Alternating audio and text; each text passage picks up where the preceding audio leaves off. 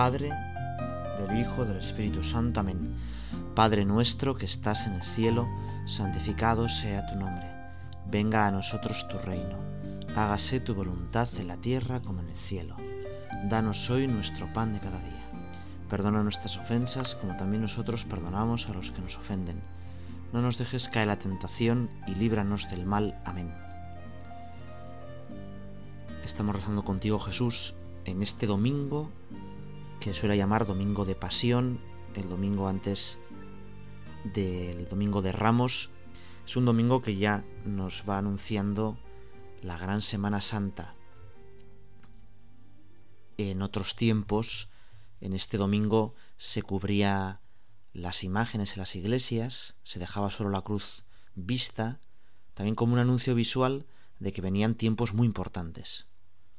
Y en este domingo nos pones este Evangelio de San Juan.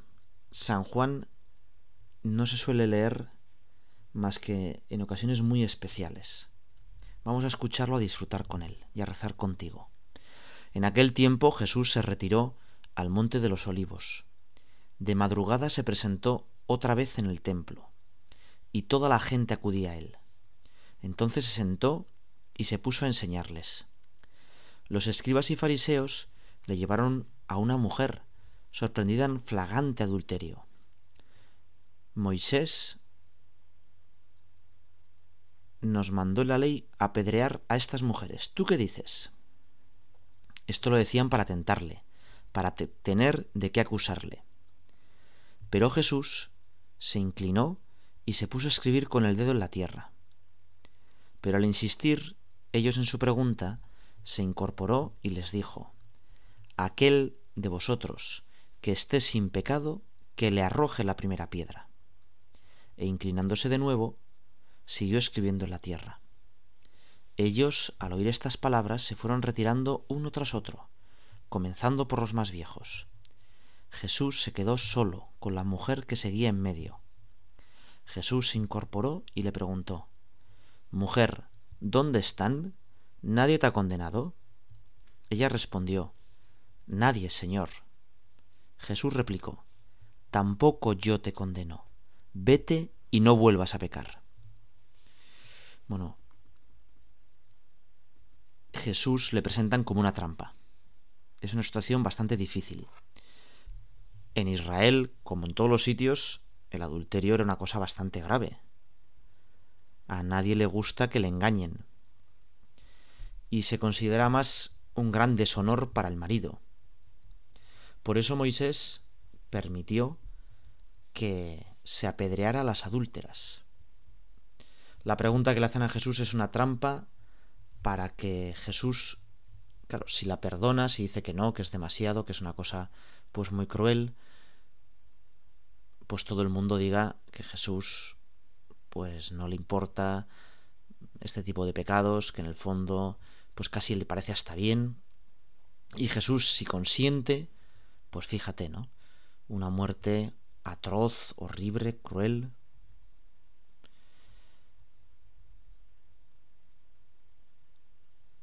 Los que hacen esta pregunta, lo que menos piensan es en la pobre mujer.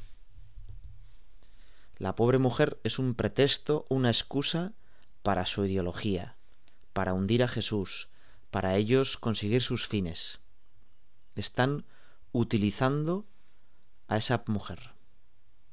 Igual que la mujer utilizó su propio cuerpo pues para el placer. En un primer momento Jesús calla y se pone a escribir con el dedo en la tierra. No sabemos lo que escribía. Algunos dicen que estaba escribiendo los pecados de los que iban allí con piedras, pues no lo sabemos. No sabemos lo que escribía. Pero como la premian, dice, el que esté libre de pecado, que tire la primera piedra. El que esté libre de pecado, que tire la primera piedra. Jesús no está diciendo que el adulterio no esté mal. si hay alguien que ha defendido la santidad, la importancia del matrimonio, es Jesucristo. Sin embargo, apunta mucho más allá. Apunta mucho más allá. Lo que nos está diciendo Jesús es que todos, de alguna manera, somos pecadores. Todos también podríamos decir que somos un poco adúlteros. El adulterio es faltar a una alianza, a un pacto que se ha hecho. Y nosotros también faltamos, faltamos ese pacto cuando pecamos, cuando incumplimos uno de los diez mandamientos. El pueblo de Israel y todos nosotros con ellos hicieron un pacto en el monte Sinaí de que tenían que guardar los diez mandamientos. Y nosotros también, pues, hemos fallado. Ninguno, absolutamente nadie, está libre de pecado. Solo su Madre Santísima y Jesucristo. Ninguno te ha condenado, tampoco yo te condeno. Y es que cuánto nos gusta juzgar, cuánto nos gusta pensar que hacemos las cosas mejor que los demás. Y sin embargo, lo primero que tendríamos que pensar es que yo, en su lugar, cuántas cosas hubiera hecho mal. Quizá hubiera sido muchísimo peor. Santa Teresita de Lisieux rezaba y rezaba por una persona que había matado, había violado, era un asesino cruel, y todos los periódicos pues hablaban mal de él y con razón. Y con muchísima razón había sido condenado a la guillotina. Y Santa Teresita de Lisieux, con apenas doce años, rezaba y rezaba por esa persona, para que se convirtiera. Fue un caso muy sonado, que los periódicos todos los días ponían alguna noticia, y los propios medios de comunicación pues insistían en que no se arrepentía, en que rechazaba todas las visitas del sacerdote y que ante la muerte se volvía eh, todavía más violento y que insultaba a los carceleros. Y Santa Teresita de Lisieux rezaba y rezaba. Y cuando preguntada por su padre por qué rezaba tanto, le dijo, yo en su lugar habría, hubiera sido muchísimo peor. Teresa de Lisieux, la mañana en que iban a justiciar a ese preso, a ese asesino, se levantó con una certeza. Va a ir al cielo. En último momento se va a arrepentir. Y efectivamente, ya arrodillado en la guillotina, el sacerdote que estaba allí cerca le puso el crucifijo, y él lo besó antes de morir. Nosotros, en primer lugar, lo que tenemos que hacer es no juzgar, sino pensar. Pensar en que yo puedo ser peor que él, hubiera podido ser peor que él. Y rezar, y rezar. Cuando juzgamos, nos ponemos en el sitio de Dios. Cuando juzgamos tenemos dos posibilidades. Una, que nos veamos mejor que el otro, con lo cual nos entrará el orgullo, miraremos por encima del hombro. Que nos veamos peor que el otro, con lo cual nos puede entrar la desesperanza y la envidia. No juzgar, Solo Dios es el juez verdadero. A esa pobre adúltera seguro que había hecho mal, pero la habían juzgado. Habían pensado que eran mejor que ella. La habían utilizado como un objeto más. Nosotros no juzgar, dejarle el juicio a Dios, sino interceder y rezar.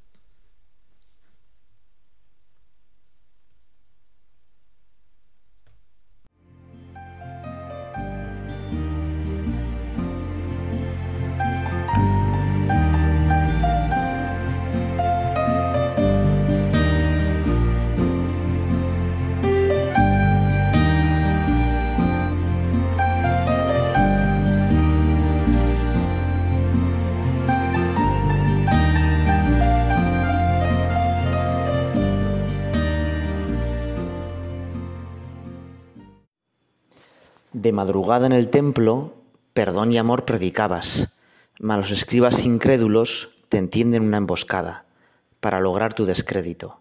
Te muestran una mujer sorprendida en adulterio, te incitan a condenarla por faltar al mandamiento. Te dicen que fue Moisés el que dio esta ley al pueblo. Tú conoces sus pecados que del maligno son reos, y escribes sobre la arena algo que ellos entendieron. Les dices que si uno es puro, la piedra tire el primero. Todos saben sus pecados y avergonzados se fueron. Tú dices a la mujer, tampoco yo te condeno. Tú, Señor, eres la luz, tu juicio es el verdadero. Eres misericordioso y perdonas nuestros hierros. Cuando seas elevado sobre el trono del madero, sabrán que vienes del Padre, que tú eres de Dios el Verbo. Bueno, pues es bastante inspirador que la palabra de Dios, hecha carne, le dice a la mujer, tampoco yo te condeno. Es una palabra siempre de perdón, de amor, de dar una nueva oportunidad. Fíjate que la mujer podía decir que ella estaba buscando amor y sin embargo, pues ella que pensaba que estaba buscando amor cuando pecaba, se encontró al amor con mayúscula se encontró a Jesucristo, que es el amor con mayúscula. Y encontró el amor de verdad precisamente en el perdón. San Agustín, comentando esto, tiene unas frases maravillosas que el Papa Francisco muchas veces las ha comentado. Dice que quedaron solos ellos dos, Jesús y la mujer, la miseria y la misericordia. Jesús dice una palabra que restituye completamente a la mujer en su dignidad perdida por el pecado. Vete y en adelante no peques más. Los escribas y fariseos habrían podido destruir a la mujer, pero no redimirla, por más que trataran. A Jesús, en cambio, le bastó mostrar misericordia para hacer de ella una mujer nueva. Bastó decir una palabra para encender en ella otra vez el amor a la castidad. Y esto solo lo puede hacer Dios. Como dice una hermosa oración litúrgica, oh Dios que manifiestas tu omnipotencia, sobre todo perdonando y teniendo misericordia. Infunde tu gracia sobre nosotros sin cesar. Por eso, fíjate que durante toda esta cuaresma, hemos ido leyendo de primera lectura la historia de la salvación. El primer domingo de Cuaresma habíamos comenzado con Adán y Eva, luego Abraham, ¿verdad? Que hace un pacto a Dios, pero todavía un Dios como demasiado misterioso. Moisés, y leemos de Moisés el episodio de la zarza, ¿no? Un Dios que empieza a revelarse, que empieza a mostrarse que es salvador, que nos libera de la esclavitud. Y en este quinto domingo de Cuaresma se lee a Isaías. Se lee a Isaías que nos dice que todo lo hace nuevo, que todo Dios que tiene un nuevo proyecto y que en el desierto va a abrir un camino, va a haber ríos en el yermo. El desierto muchas veces es mi corazón. Pues que no hay nadie, que solo hay cosas, que no hay nada de amor, que solo hay pues mis miserias. Y en ese desierto Dios va a abrir un nuevo camino. Dice Isaías, me glorificarán las bestias del campo, chacales y avestruces. Bueno, en mi corazón que hay mucho pues lobo, en mi corazón que hay mucho de bestia, Dios va a cambiar mi corazón. Nosotros no creemos como los protestantes que, bueno, Dios hace como la vista gorda, tapa como mis pecados, pero bueno, en el fondo yo no puedo hacer más que mal. No, no. El catolicismo tiene una visión mucho más positiva de la persona. Dios es capaz de hacer que yo haga cosas buenas. Del más pecador es capaz de hacer el más santo. Y por eso Jesús cuando ve a esta adúltera, algunos dicen que fue María Magdalena. Bueno, vete a saber, no, está muy clara la tradición si es María Magdalena o no. Nos da igual. Lo que importante es que Dios ve en ella una persona que puede hacer un bien increíble en la tierra. Cuando está colgado en la cruz, Jesús ve en Dimas a alguien que puede hacer un bien increíble. Y por eso apuesta porque Dimas puede ser santo. Y Dimas cambia en el último momento. Hay muchos santos que en el último momento de su vida o en las etapas finales de su vida han cambiado. Uno puede pensar que, hombre, si ha tenido una infancia y una juventud, bueno, un poco tormentosa, bueno, pues luego puede cambiar, pero ya cambiar cuando eres muy mayor, cuando llevas un gran bagaje de pecados, ¿es posible? Pues mira, sí. Y yo estoy seguro que en el cielo veremos pues muchas personas que se arrepienten en el último minuto, que la gracia de Dios la misericordia de Dios es tan grande que a pesar de una vida de bastante pecado, se arrepienten al final. Yo hoy para hacer la oración quisiera pedir la ayuda de dos santas canonizadas, ¿eh? o sea, que la Iglesia ha reconocido que tiene una vida santa y sin embargo la mayor parte de su vida fue una vida de grandísimo pecado. Son un poco desconocidas, pero por eso nos pueden ayudar más, ¿no? Porque habrá poca gente que, recurra a ellas. La primera es Santa Pelagia, que no tiene nada que ver con Pelagio, ¿eh? que es casi al revés. Pelagio era un monje muy bueno del siglo V, inglés, que lo que decía sobre todo es esfuérzate, los cristianos de hoy en día, frente a los mártires de antaño, son unos flojos, hay que esforzarse más, hay que rezar más, hay que hacer penitencias. Y todo eso parecía muy bien. Pero claro, él seguía diciendo, es que solo con nuestras obras nos ganaremos el cielo. Y hombre, con nuestras obras no nos ganamos el cielo, nos lo regala Dios el cielo. A Pelagio le respondió Agustín de Hipona, porque Agustín de Hipona era también otro gran santo, también pecador, ¿no? Y le decía a Pelagio, hombre, yo ya me intento esforzar y ser buena persona, pero es que no puedo. Es que tengo una fuerza hacia abajo que me tira hacia el mal, que yo le llamo pecado original. Que es que no sé lo que tengo que hacer, pero no lo hago. Y Pelagio le decía, no, pero es porque antes eras un pecador, porque el pecado original, eso, pues como mucho es un mal ejemplo, ¿no? Adán y Eva, fíjate, existieron hace muchísimo, como mucho es un mal ejemplo. Y San Agustín, con mucha intuición y claridad, decía, claro, si Adán y Eva es solo un mal ejemplo, Jesucristo también es solo un buen ejemplo. No soy yo el que me consigo el cielo, el que me gano el cielo. Es Cristo el que me gana el cielo y el que me hace capaz de ser santo. Bueno, pues Santa Pelagia es el revés de Pelagio, ¿verdad?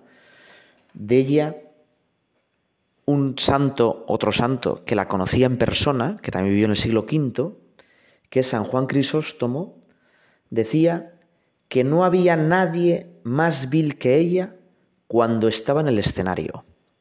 Pelagia era una actriz famosa y muy libertina que se ganaba la vida pues en espectáculos pues indecentes en el teatro de Constantinopla. Y era como pues eso. Imagínate pues la peor actriz o más verduzca de nuestro siglo, ¿no? Decía otro que escribía sobre ella, los hombres que tomaba como amantes quedaban embriagados de ella. Por Pelagia hubo padres que abandonaron a sus hijos, hombres adinerados que despilfarraron sus bienes, incluso llegó a seducir al hermano de la emperatriz. En su intento de describir el poder de Pelagia, que tenía sobre los hombres, ¿no? Cómo les cautivaba, San Juan Crisóstomo llegaba a barajar la posibilidad que los drogara, o quizá que empleara brujería. Bueno, pues, y aquí está lo, gordo, ¿no? Pelagia, un día, va a un funeral que oficiaba San Juan Crisóstomo. Y en ese funeral escucha un sermón sobre la misericordia de Dios. Pelagia era pagana, no estaba bautizada. Es esa época en que todavía hay muchos del Imperio Romano que no están bautizados. Y entonces ella cambia. Ella sin duda se imaginaba un Dios pues muy parecido a los dioses romanos o un Dios por lo menos justiciero. Pero cuando ve un Dios que es Padre, un Dios que perdona incluso a las adúlteras, como nos dice este Evangelio, ella pide ser instruida en la fe y luego bautizada. Quizá el Evangelio que escuchó ella para cambiar es este de la adúltera. Pelagia, en algo que va a asombrar a la sociedad de Constantinopla del siglo V, decide que no solo va a ser bautizada, sino que quiere hacerse monja y que va a hablar a todos del verdadero amor, que lo ha encontrado y quiere hacerse esposa de Cristo. Y dice, pues que vivió el resto de su vida inmensamente feliz y rezando y haciendo penitencia y pidiendo por tantos a los que ella había pues seducido y pidiendo por todas pues aquellas actrices pues que como ella pues quizá se perdían un poco de Dios, se apartaban un poco de Dios. Bueno, pues una santa para rezarle por la pureza y una santa para rezarle para que los espectáculos públicos, para que el cine, el teatro nos lleven a Dios y no nos aparten de él, ¿no? Santa Pelagia, ¿verdad? Qué desconocida. Una otra santa parecida, otra santa parecida, también de la época, pues el siglo IV, cuando en el Imperio Romano, pues muchos cristianos se están convirtiendo, es Santa María de Egipto. Esta quizás un poco más conocida. A mí me sonaba, quizá a ti no.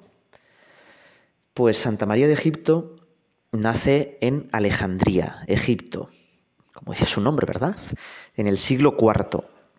Hacía poquitos años que los cristianos son libres, que ya pueden construir iglesias, que pueden predicar, pero ella, a pesar de que pues sus padres sí que han conocido a Jesucristo y le ponen un nombre cristiano, María, muy pronto reniega de la fe de sus padres.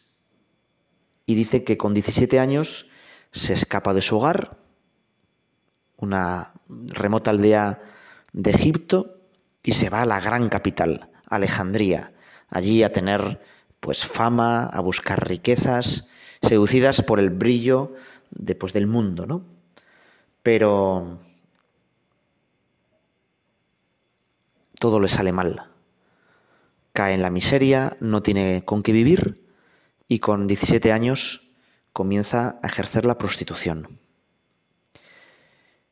Ella misma va a contar que ejerce la prostitución para ganar dinero, pero también porque le fascinaban las aventuras sexuales.